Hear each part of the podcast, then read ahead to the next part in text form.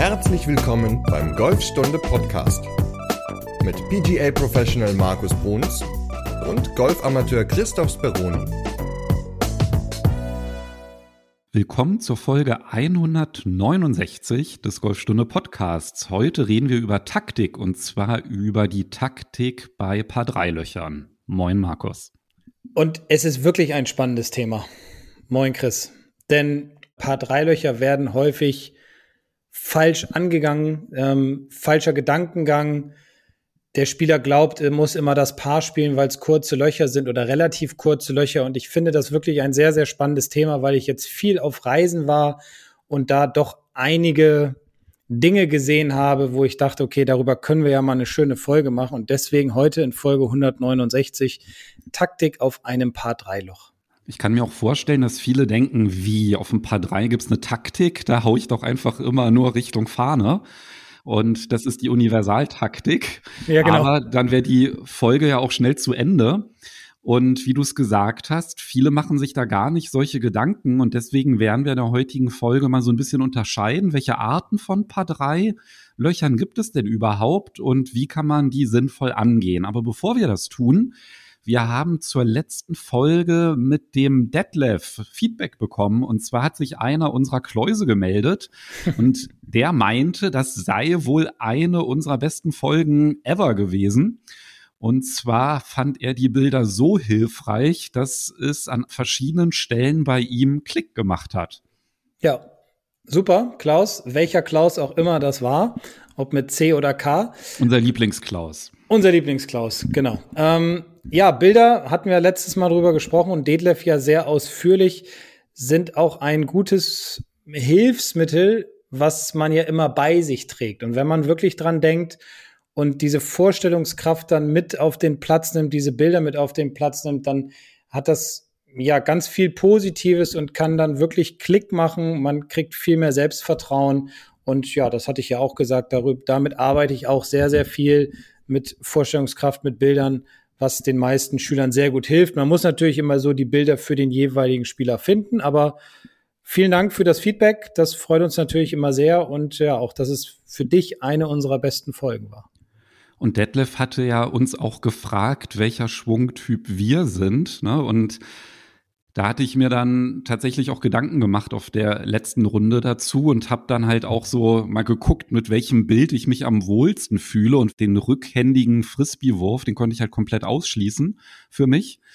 Und ich war dann so zwischen Medizinball, Schwingen und so Bowling Wurf, weil ich tendiere mehr, glaube ich, zur, zur Bowling-Bewegung, also dass halt der rechte Arm stärker kontrolliert. Das hilft mir, glaube ich, mehr als andere Vorstellungen. Ja, ich äh, mache mir jetzt gerade Gedanken darüber, weil ich keine Zeit hatte, so bewusst mir Gedanken drüber zu machen und ähm, war ja eine Woche wieder auf Golfreise. Und da jetzt äh, denke ich mal drüber nach, was ich so für mich gemacht habe. Und da habe ich immer versucht, so die Idee wenn ich das jetzt so bildlich wiedergebe, der Frisbee mitzunehmen, weil ich musste meine Schlagfläche immer stark schließen, weil ich die Bälle immer sehr weit nach rechts gehauen habe teilweise. Und da kommt so wieder dieser Gedanke mit dem Frisbee-Wurf zustande. Aber ansonsten sagte Detlef ja, er hat ja wohl einen Schwung von mir mal im Internet gesehen, dass ich ja eher so der Pendler bin. Also ja, da war jetzt aber mehr so der Gedanke an die Frisbee, dass ich die Frisbee nach vorne werfe.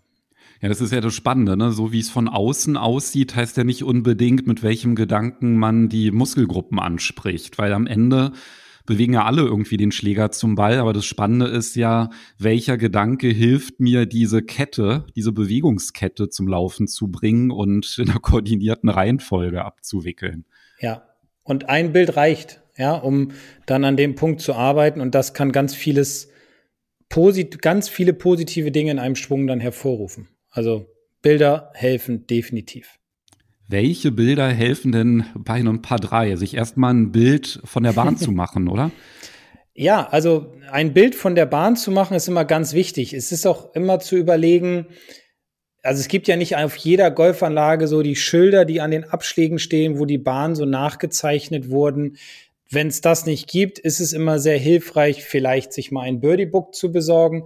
Wenn es das auch nicht gibt, dann hat man ja immer noch seine Augen im Kopf sozusagen und sollte sich dann an paar Dreilöchern, genauso wie natürlich auch an paar Vier- und paar Fünflöchern, aber vor allem auch mal an paar Dreilöchern, sich hinter den Abschlag stellen, also in die Mitte des Abschlags vielleicht mal zehn Meter nach hinten gehen und sich mal aus der Perspektive das Loch einfach mal anschauen, um mal zu sehen, ja, was, was gibt mir das Loch eigentlich? Wie ist das Loch aufgebaut? Worauf muss ich achten? Was könnte für mich der sichere Schlag sein? Welcher Schläger könnte zu mir passen in dem Moment? Wo kommt der Wind her? All solche Dinge sind ganz, ganz wichtig, auch auf Paar drei Löchern. Und das habe ich in den letzten Wochen sehr stark feststellen müssen, dass sich wenige Leute wirklich Gedanken zum Beispiel über Schlägerwahl auf Paar drei Löchern machen. Nehmen einfach immer den Schläger, den sie immer nehmen und hauen dann drauf und wundern sich, dass sie nie das Grün treffen zum Beispiel. Also das ist etwas, was ich immer ganz interessant und spannend finde, gerade dann, wenn man auch mit Leuten unterwegs ist, die man nicht aus seinem Heimatclub kennt und denen dann auch nochmal ja, die Taktik auf Paar drei Löchern dann näher bringt. Vielleicht noch als Ergänzung, weil du ja nicht so der Technik-Freak bist, also nicht Golfschwungtechnik, sondern so Smartphone. Es gibt natürlich auch die Möglichkeit, sich mit einer App ein Bild von der Bahn zu machen oder mit einer Golfuhr. Da kann man ja auch immer ganz gut die Entfernung sehen, Anfang, Mitte, Ende grün. Das sind ja immer ganz wertvolle Informationen, die jetzt auch nicht unbedingt auf einer Abschlagstafel draufstehen, sondern halt meistens die Entfernung Mitte grün. Und das ist natürlich auch immer erstmal hilfreich, sich immer erstmal ein Bild vom Grün selbst zu machen. Also, und wo ist die Fahnenposition? Das sind wahrscheinlich so die ersten Punkte. Aber bevor wir vielleicht darauf eingehen, manchmal kann man ja sogar das Grün recht schlecht sehen, was dann zum einen mit der Länge der Bahn zu tun hat oder halt auch mit dem Verlauf der Bahn. Und vielleicht können wir ja erstmal die unterschiedlichen Kategorien oder Verläufe so ein bisschen ja, kategorisieren. Also, dass wir einmal sagen, was gibt es denn für unterschiedliche Paar 3 Bahnen überhaupt? Ich glaube, wenn ich jetzt Dogleg sage, dann denken alle, ja, ein Dogleg Paar 3, das habe ich ja noch nie gespielt. Gibt es aber. Wenn man sich das einfach mal anschaut, sich das Bild, ein Bild von der Bahn macht. Es gibt natürlich sehr kurze Paar 3 Löcher, aber das ist jetzt nicht unbedingt das Thema heute, sondern es geht eher so um die längeren Paar 3 Löcher, wo es schwieriger ist, einen Ball ja im hohen Bogen aufs Grün zu spielen. Und das sind, also klar, es gibt auch mittellange Löcher. Lange Paar drei Löcher gehen ja so Richtung 180 bis 200 und drüber hinaus. Die kurzen liegen ja alle so um 100, 110. Ja, und dazwischen dann halt so zwischen 120 und 180 Meter sind halt so die mittellang. So würde ich, ich die jetzt ähm, kategorisieren. Okay, ich würde versuchen, es noch ein bisschen zu vereinfachen. Und zwar würde ich sagen, das erste Unterscheidungskriterium ist, ich kann das Grün sicher mit einem Schlag erreichen. Das wäre dann halt kurz oder mittellang, ja, je nachdem. Also das ist ja auch sehr individuell, die Schlagweite. Aber deswegen, wenn man halt einfach, sage ich mal, mit Mühe und Not, wenn man den Ball perfekt trifft, dann gerade so das Vorgrün erreichen würde, dann würde ich halt sagen, okay, das ist halt eins, mit dem ich halt mit einer sehr geringen Wahrscheinlichkeit mit einem Schlag das Grün erreichen kann. Bei anderen ist es ja sogar unmöglich unter Umständen. Mhm. So, das wäre Kategorie eins. Die schwerste, das würde ich gerne als letztes besprechen. Und dann okay. gibt es noch die Kategorie, ich schaffe das eigentlich recht locker, darauf zu spielen. Das haben wir wahrscheinlich auch recht schnell abgehakt. Und dann hätten wir noch das Paar drei, was irgendwie so eine so eine Optik hat, von der man beeindruckt wird. Ja, also entweder da ist ein großes Wasserhindernis davor oder äh, was du jetzt als Dogleg bezeichnet hast. Ich kenne tatsächlich eins, ein paar drei, das ein richtiges Dogleg ist. Und zwar ist es allerdings keine offizielle Golfbahn, also ist nicht vom DGV geratet. Das ähm, ist in Pankow. Da gibt es so einen Sechslochplatz. Da habe ich am Anfang meine ersten Golfrunden nach der Platzreife gedreht. Und da ist gleich die allererste Bahn, die ist so vielleicht ja, 110 Meter nur lang. Aber du siehst vom Abschlag die Fahne nicht und auch nicht das Grün. Es ist halt wirklich, es geht einmal um die Ecke. Und ich kann mich halt dran erinnern, dass ich am Anfang immer natürlich versucht habe, über diese Bäume rüber zu spielen, um das Grün zu erreichen. Und das habe ich auch mal geschafft. Ja, vielleicht einmal von zehn. Aber wenn ich jetzt halt ab und zu mit meinen Söhnen noch auf dem Platz bin, ich lege halt immer vor, ja, und dann chippe ich rauf, weil das andere ist halt irgendwie wie Roulette. Und damit hat man ja, glaube ich, schon mal ganz gut die Taktik für diese Bahnen beschrieben, bei denen man halt das Grün nicht sieht oder eine ganz, ganz große Wahrscheinlichkeit vielleicht sogar hat, im Wasser zu landen oder so, dass man halt einfach vorlegt. Ja, also ich habe gerade überlegt, wie viele Dog, Paar 3 Doglegs mir einfallen und mir sind spontan jetzt zwei eingefallen, die ich in letzter Zeit häufiger gespielt habe. Also das klingt immer so ein bisschen komisch, wenn man sagt, ein Paar 3 ist ein Dogleg, aber du hast es ja schon erlebt und es gibt tatsächlich eine ganze Menge. Aber ja, da können wir dann ja noch mal später drüber sprechen, wenn wir nee, dann sag mal jetzt, welches fällt dir ein, so ein okay. Dogleg, was du zuletzt gespielt hast? Ähm, ein Sieke, Loch A8, und auf Teneriffa, da habe ich auch gerade ein Video drüber gedreht. Das ist gerade online gegangen. Das war, oh, jetzt muss ich lügen. Ich weiß gar nicht, die, die, die ich glaube, es war die sieben oder sowas, keine Ahnung. Ähm, aber das ist auch ein Dogleg. Da kommt noch ein Video dazu. Aber das ist auch ein Dogleg Part 3. Das sind jetzt die, die mir gerade mal spontan eingefallen sind. Wenn ich jetzt noch länger drüber nachdenken würde, würden mir auch noch mehrere einfallen. Definitiv, weil Viele Abschläge sind nicht gerade in Richtung Loch äh, oder Richtung Grün ähm, gesteckt beziehungsweise gebaut. Die Löcher haben einen leichten Verlauf nach rechts oder nach links. Eine Ausgrenze zieht sich vielleicht rein. Die Bunker sind optisch so angelegt wie ein, äh, wie ein Dogleg. Das Grün verläuft mehr nach hinten weg zur Seite und nicht gerade durch. Also das sind so diese optischen Dogleg-Löcher und das finde ich auch immer ganz wichtig, da sich Gedanken drüber zu machen, wie man dabei oder wie man bei solchen Löchern den Ball spielt.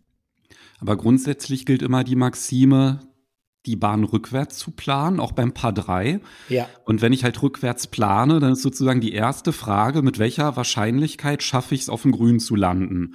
Und wahrscheinlich, wenn man halt so sagt, uh, das ist deutlich unter 80 Prozent, dann geht die Tendenz Richtung Vorlegen.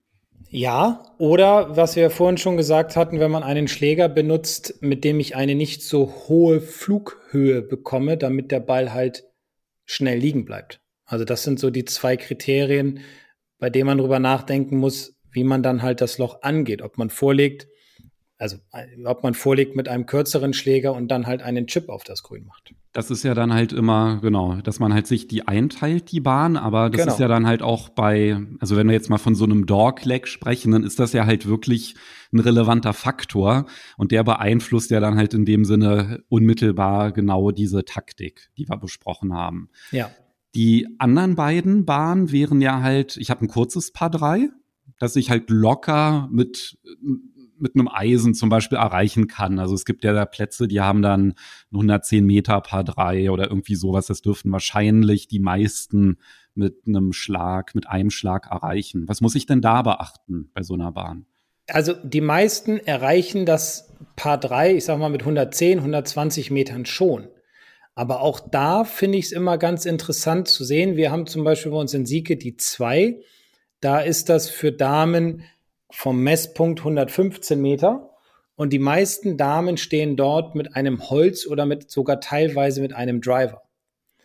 Und dann gehe ich auch manchmal mit Damen auf den Platz und dann wundern sie sich, wenn ich dann sage, warum nimmst du denn jetzt den Driver? Ja, weil ich ja sonst nicht hinkomme. Und dann schlagen sie den Drive und hauen den Ball logischerweise 20 Meter am Loch vorbei, also übers Grün, sogar 20 Meter hinters Grün und ärgern sich natürlich immer, dass sie das Grün halt so selten treffen aber sie sind halt so in so einem ja, Tunnel, sage ich mal, drin oder in so einem Korsett gefangen, dass sie sagen, ja, den Driver nehme ich immer, egal wie lang das Loch ist, weil das ist mein sicherster Schläger.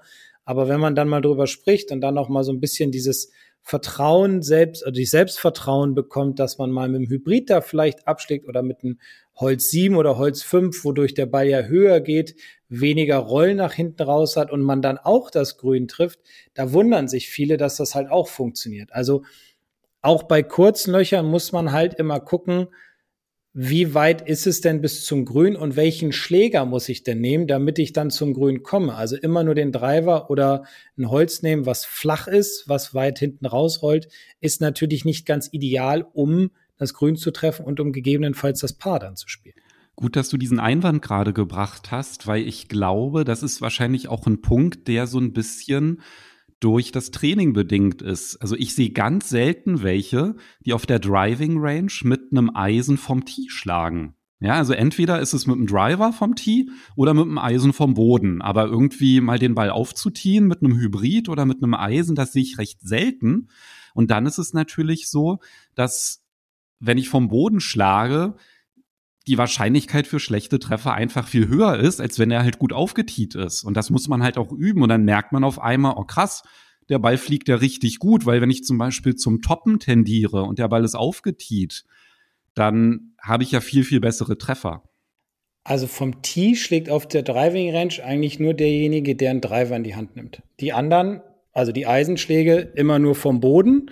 Und deswegen glaube ich auch, so wie du es gesagt hast, sind die meisten halt auch so ein bisschen gehemmt. Und das erlebe ich auch immer wieder, wenn ich sage, jetzt nimm doch mal ein Eisen und stell, stell, ähm, schlag das mal vom Tee, dann sind viele so, dass sie sagen, ah, ich weiß gar nicht, wie das geht. Und weil man es halt natürlich auch nicht trainiert. Und das ist aber im Grunde ja ein ganz normaler Golfschlag, so wie jeder andere auch. Der Ball liegt bei dem jeweiligen Eisen in derselben Position. Ähm, man macht denselben Schwung, man macht dieselbe Rotation. Großer Vorteil aber mit dem Eisen vom Tee. Der Ball liegt etwas erhöht. Man kann ihn schön vom Tee schlagen. Man kriegt sogar noch ein bisschen mehr Höhe drauf. Also deswegen ist es auch immer mal ganz sinnvoll, vom Tee einfach auf der Driving Range zu trainieren, mit dem Eisen zu schlagen und dann dabei natürlich auch mal gucken, wie weit schlage ich denn mit jetzt mit dem Eisen oder mit dem Hybrid vom Tee tatsächlich?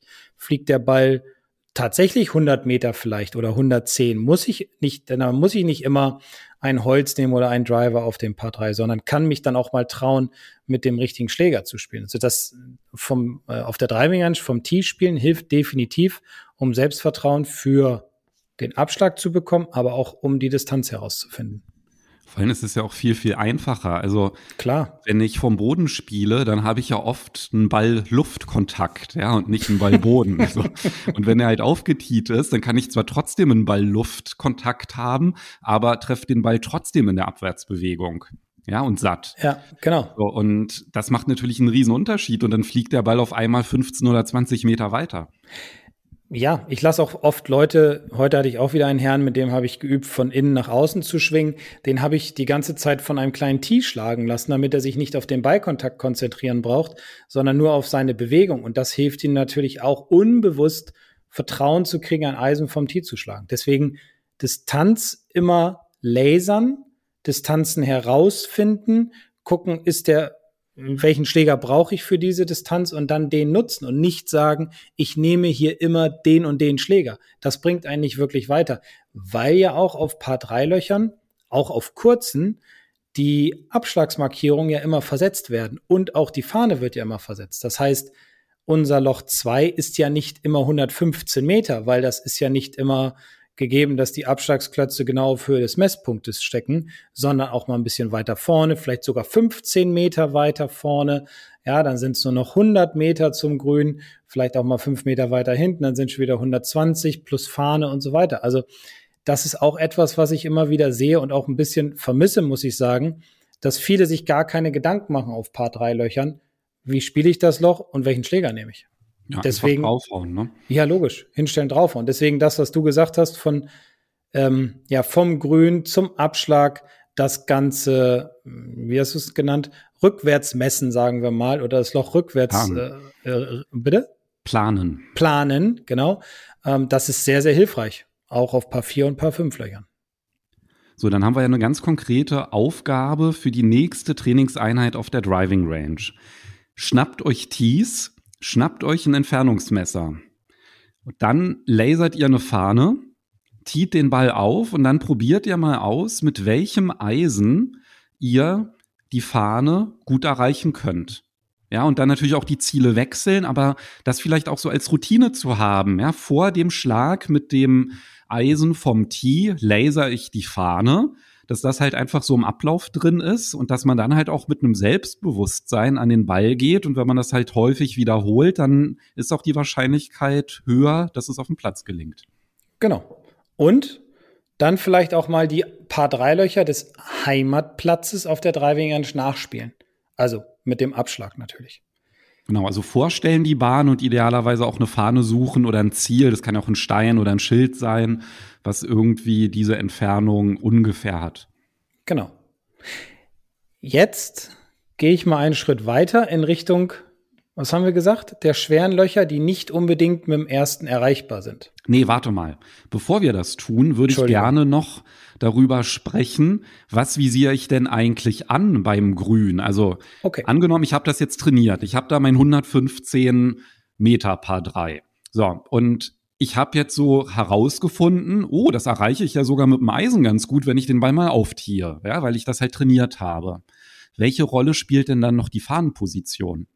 Weil die meisten zielen einfach immer direkt auf die Fahne. Mhm. ich versuche, so gut es geht, ich persönlich, ein paar drei immer so anzuspielen, dass ich den Ball sicher auf dem Grün platziere. Weil Paar drei Löcher sind ja in der Regel, ja, mit einem erreichbar. Sagen wir jetzt mal, sind mit einem erreichbar. Deswegen ist es ja auch so, dass auf Paar drei Löchern immer irgendwelche Probleme auf uns zukommen. Sei es ein höher gelegenes Grün, sei es ein, sei es Bunker oder Wasser solche Dinge. Oder Büsche oder höheres Raff. Also irgendwelche Dinge lässt sich der Architekt immer einfallen, um ein paar Dreiloch dann doch schwerer zu machen. Denken wir zum Beispiel mal, dass ich glaube, eines der bekanntesten Paar Dreilöcher auf dieser Welt, dass die 17 in Sawgrass, was ist das, 110, 115 Meter, da schlagen die Jungs irgendwie mit einem entspannten Wedge und die spielen bei fast allen Runden Fahnenpositionen an, die sehr nah am, an dem Bunker sind, der noch mit auf der Insel ist, oder die hinter dem Bunker stecken oder die nah an der Grünkante stecken. Manche probieren es, den Ball nah ans Loch zu schlagen, weil sie müssen es vielleicht, aber die meisten schlagen den Ball dort Mitte grün, weil auch selbst die Profis Angst haben, den Ball im Wasser zu versenken, weil das ist ja ein komplettes Inselgrün, das ist ja nur Wasser drumherum. Und das ist so ein Beispiel, woran man sich gut orientieren kann. Denn was ich auch immer wieder sehe, ist, dass viele Amateure doch immer versuchen, bei Paar Dreilöchern den Ball nicht nur aufs Grün zu spielen, sondern auch so nah wie möglich an die Fahne zu schlagen. Und dann wird manchmal gar nicht der Bunker gesehen oder dann wird auch manchmal gar nicht das Wasser gesehen, was ja auch völlig in Ordnung ist, was auch gut ist. Aber so ein bisschen mehr über Taktik auch auf Paar Dreilöchern nachdenken wäre schon super. Und da dann einfach sagen, ich spiele den Ball Mitte grün, weil oft sind Paar 3 Grüns auch sehr klein. Ja, weil das macht das Ganze ja auch noch mal ein bisschen schwieriger. Und deswegen ist es ganz wichtig, den Ball einfach Mitte grün zu, zu platzieren oder zumindest sich dahin auszurichten. Was dann passiert, ist natürlich was anderes, klar. Aber damit umgeht man natürlich auch eine ganze, ganze Menge Gefahren. Und wenn ich das nochmal mit dazu sagen darf, bei unserem Loch 2 in Sieke, was nur 115 für Damen ist und 125 für Herren, ist auf der kompletten linken Grünseite ein tiefer, fetter Bunker und sehr oft steht die Fahne ganz weit links, ungefähr, ich sag mal, vier Meter, vielleicht fünf Meter von der ähm, Bunkerkante entfernt. Und die meisten Leute zielen dann auch auf die Fahne, anstatt einfach rechts hin, wo der größte Teil des Grüns ist, sagen wir mal noch ungefähr 15 Meter bis 20 Meter Platz. Also Mitte grün oder auf die sichere Seite spielen. Und wenn du Mittegrün sagst, dann meinst du sowohl mittig von der Breite als auch mittig von der Länge. Ne? Also, weil es nützt dir jetzt auch nichts, wenn zum Beispiel die Fahne ganz kurz gesteckt ist und dann sage ich alles klar, Mitte grün, aber dann bleibt mein Schlag ein bisschen kurz und dann bin ich im Bunker oder im Wasser, dann bringt's ja auch nichts. Ja, also ich muss dann halt schon gucken, dass ich halt die möglichst höchste Fehlertoleranz in meiner Landezone habe, sowohl seitlich als auch vor und zurück. Ganz genau. Da wäre es dann zum Beispiel mal sinnvoll, hinter die Fahne zu spielen. Also zumindest es sich vorzustellen, zumindest gedanklich da so ranzugehen. Also die Fahne auch mal aus dem, aus dem Bild herausnehmen.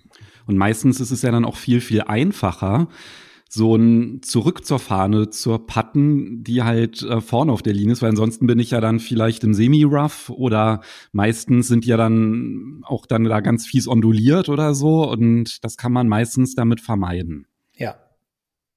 Sicherheit geht vor. Damit kommen wir zu den langen Paar Dreis. Die nicht unbedingt mit einem Schlag erreichbar sind. Ganz genau. Was fällt denn dir da mal ein? Also nimm mal so ein Beispiel, so eine typische Bahn. Ich habe auch eins. Eine typische Bahn, wenn ich jetzt mal an meinen äh, Heimatclub denke, also Galstedt, wo ich groß geworden bin, da haben wir die vier, eins, zwei, drei, vier, ja, die ist für uns Herren, ja, muss ich jetzt überlegen, so um die zwischen 180 und 190 Meter, sehr enge Bahn, weil links und rechts sind überall hohe Tannen, das Grün ist relativ klein, links ist ein fetter Bunker, man sch schlägt erst runter, dann geht es hoch, also da muss man schon Carry um die 180 schlagen, äh, ja, vielleicht sind's, haben sie den Abschlag ein bisschen nach vorne gesetzt. Also sagen wir mal, zwischen 117 und 180 Meter muss man Carry schlagen, um das Grün zu erreichen. Ansonsten, wenn man einen Schläger nimmt, der zu lang ist, lang wird, weil zu viel Roll, sind direkt hinterm Grün Büsche, Tannen, also eine nicht ganz so geile Lage. Deswegen, das ist für mich eins der schwersten Paar Dreilöcher. Und in Galsche gibt's dann auch noch die 17, die ist sogar noch mal länger, noch enger, noch schwieriger, schmaleres Grün, auch mit einem tiefen Bunker daneben. Und das ist auch um die 180, 190 von Gelb. Das sind so die drei, zwei, ja. ja mir fallen auch zwei ein. Einmal in Berlin Großkienitz, das ist, glaube ich, die sechs. Das ist halt so ein 210 Meter Paar drei. 210 Meter, Alter. Ja, ganz genau. So. Ja. Und äh, das ist dann halt einfach so durch die Länge einfach schon mal, weißt ja, wie es ist, wenn man dann halt sagt, ja, okay, mit dem Driver, da komme ich da irgendwie schon hin, aber wenn du dann halt auch noch denkst, den muss ich jetzt auch richtig gut treffen, dann weiß man ja immer, was bei rauskommt. Also sehr, sehr schwierig. Aber was vielleicht noch ein viel besseres Beispiel ist, das ist in Prenten, meinem Heimatclub, auf dem 18-Loch-Platz, Prenton Pines, die 6. Auch die sechs. Und zwar ist das ein Paar drei, ich glaube, das sind so 165 Meter. Und das Lustige ist, es gibt noch ein anderes Paar drei, das ist auch ungefähr 165 Meter und da spiele ich direkt das Grün an. Das hat auch jetzt am Wochenende geklappt. Mhm. Aber dieses 165 Meter Paar drei, das spiele ich nicht direkt an. Das ist nämlich richtig fies. Du hast, ja, so, ich würde sagen, nach 100 Metern fängt Wasser an. Und dann zieht sich das wirklich frontal bis zum Grünrand nach vorne. Das heißt, du musst halt auf jeden Fall Carry, musst du halt, ja, weiß ich, 155 mindestens schlagen. Okay. Dann hast du aber auch noch auf der rechten Seite davor, wo kein Wasser ist, ein Bunker. So, und dann denke ich mir halt auch, ja, das ist mir zu risikobehaftet. Und da spiele ich zum Beispiel mit dem Driver einen Bunker an, der genau gerade hinter der Fahne ist. Der ist ungefähr so auf 175 Meter Entfernung. Und ich gucke jetzt hier gerade auf meiner App, wie ich die Bahn ähm, am Wochenende gespielt habe. Und ich habe einen ganz lockeren Drive gemacht, total kontrolliert und bin genau Mitte im Bunker gelandet. Und der rollt natürlich dann auch nicht weit, weil ist ja im Bunker. Ja. So, und der Bunker hat eine ganz flache Kante.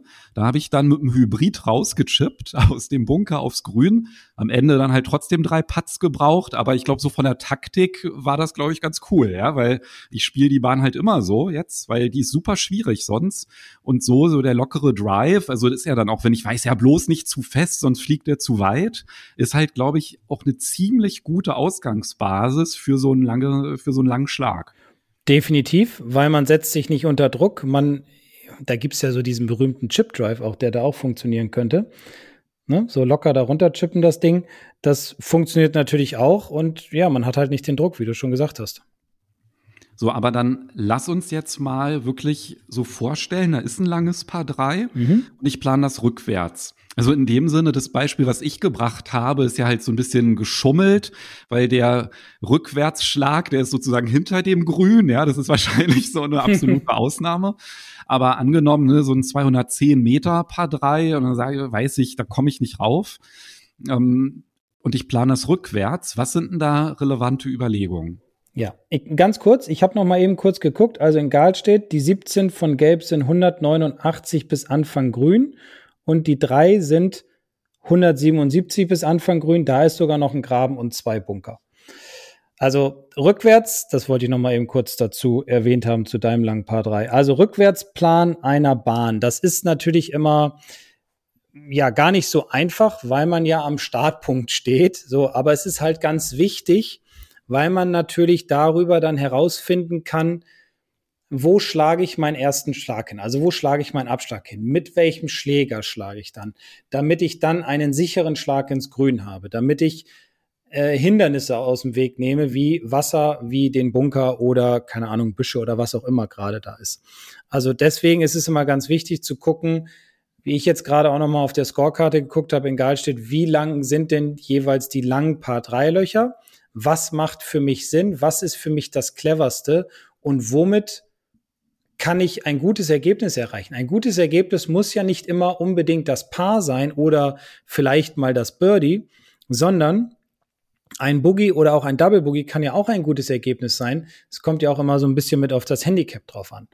Deswegen ist es gar nicht immer so sinnvoll zu versuchen, den Ball unbedingt mit dem ersten Schlag auf das Grün zu spielen, weil, wie ich ja schon gesagt hatte, die Grüns immer sehr, sehr gut verteidigt werden. So, und wenn wir jetzt zum Beispiel, ähm, ich nehme jetzt mal hier in Gal steht das Loch Nummer drei, das hat einen Graben und hat noch zwei tiefe Bunker links und rechts und was hatte ich gesagt, 180 Meter bis Anfang Grün. Da wäre es zum Beispiel sinnvoll, den Ball vor dem Grün zu platzieren. Ich sag mal auf ungefähr, hm, dass ich jetzt einen Schläger nehme, mit dem ich jetzt 150 Meter schlage. Das kann ja der Driver sein. Dann bin ich mir aber bewusst, dass der Ball dann halt 30, vielleicht 40 Meter vor dem Grün liegt und wenn ich dann mich auch noch richtig ausrichte und es gut läuft, dann liegt der Ball auch noch so, dass ich ihn durch die Bunker hindurch chippen kann. Worauf man ja auch immer achten sollte, was wiederum die Platzierung des Balles betrifft. Dass man sich nicht einfach stumpf Richtung Mitte Grün dann in dem Fall ausrichtet, sondern auch mal sagt, komm, vielleicht muss ich mal ein bisschen links platzieren oder mal ein bisschen rechts platzieren. Das ist schwierig beim ersten Mal, aber es hilft ungemein, wenn man das ein, zwei Mal gemacht hat und wenn man dann auch feststellt, dass man darüber dann ein viel, viel besseres Ergebnis schafft. Deswegen ist es immer ganz wichtig, rückwärts zu rechnen, einen Schläger zu nehmen, mit dem man in die Nähe des Grüns kommt, wenn man es nicht erreichen kann, und den man dann auch so spielt oder dass man dann den Ball so spielt, dass man ihn gut platziert, um einen sicheren, leichten Schlag aufs Grün dann zu haben. Das heißt, die Frage, wo ist denn eine Landezone, aus der ich, wenn ich sie treffe, sicher das Grün erreichen kann, ist die entscheidende Frage. Und zur Not ist es halt wie bei mir der Bunker, der halt hinterm Grün ist. Ne? Also das muss dann halt jeder für sich entscheiden. Was genau, wenn du dich im Bunkerspiel wohlfühlst, dann schlag ihn im Bunker. Ist ja auch kein Problem. Ist ja besser, als ihn was auch immer, ins Wasser zu schlagen oder so, ne? Klar, viele. 70 Meter Wetschlag, das ist zum Beispiel sowas, wo ich immer äh, Socket-Zuckungen habe, gedanklich, Gut. wenn ich am Ball stehe. Dann kannst du das ja schon mal ähm, ausschließen, dass du da hinschlägst. Genau. Ja, das dann, dann musst du dir halt sagen, okay, 70 Meter ist für mich meine, ja, beschissenste Distanz, weil dann passiert so ein Schlag, den eigentlich keiner haben will, sondern ich will ihn dann so spielen, dass ich zum Beispiel auf 50 Meter vorm Grün liege und dann habe ich noch so ein kleinen, entspannten Pitch oder ich kann ihn vielleicht sogar reinrollen lassen, weil es ist gut gemäht und da ist nichts mehr im Weg und so. Also deswegen, ja, Taktik an paar Dreilöchern ist schon ganz wichtig und nicht umsonst reden wir mal darüber, weil ja, viele da, glaube ich, ich sage das jetzt mal, noch Nachholbedarf haben. Das heißt, was halt extrem wichtig ist, wenn man den Ball vorlegt, dass man natürlich auch das Up and Down trainiert. Und wenn du jetzt keine Hinweise mehr hast zur Taktik auf Paar 3 Bahn, dann sind wir sogar schon beim Thema der nächsten Folge. Äh, doch. Ich hab's vermutet. Einen habe ich noch. Oder habe ich das schon gesagt? Das weiß ich jetzt gar nicht. Doch, habe ich gesagt, aber ich wiederhole es nochmal. Ein Boogie oder ein Double Boogie sind auch gute Ergebnisse, weil nicht jeder muss unbedingt das Paar spielen. Deswegen auch als Abschluss, ja, mal drüber nachdenken, was wir gesagt haben, das Loch rückwärts denken, das ist ganz, ganz wichtig. Das Loch planen, nicht nur an ein paar vier und ein paar fünf Loch, sondern auch mal an ein paar drei Loch. Und ich glaube, damit haben wir ja schon eine ganze Menge Punkte wieder auf den Weg gebracht. Das heißt, wir haben jetzt ganz konkrete Anregungen, sogar eine für die nächste Trainingseinheit auf der Driving Range. Also mhm. bitte umsetzen fahrenden Lasern vom Team mit dem Eisen schlagen und da mehr Sicherheit gewinnen und dann klappt es auch besser, zumindest erstmal mit den kurzen Paar Dreis und bei den langen mit dem Vorlegen, da gibt es dann die Tipps in der nächsten Folge. Ganz genau. Dann hören wir uns nächste Woche wieder. So machen wir das. Bis nächste Woche. Bis dann. Tschüss. Ciao.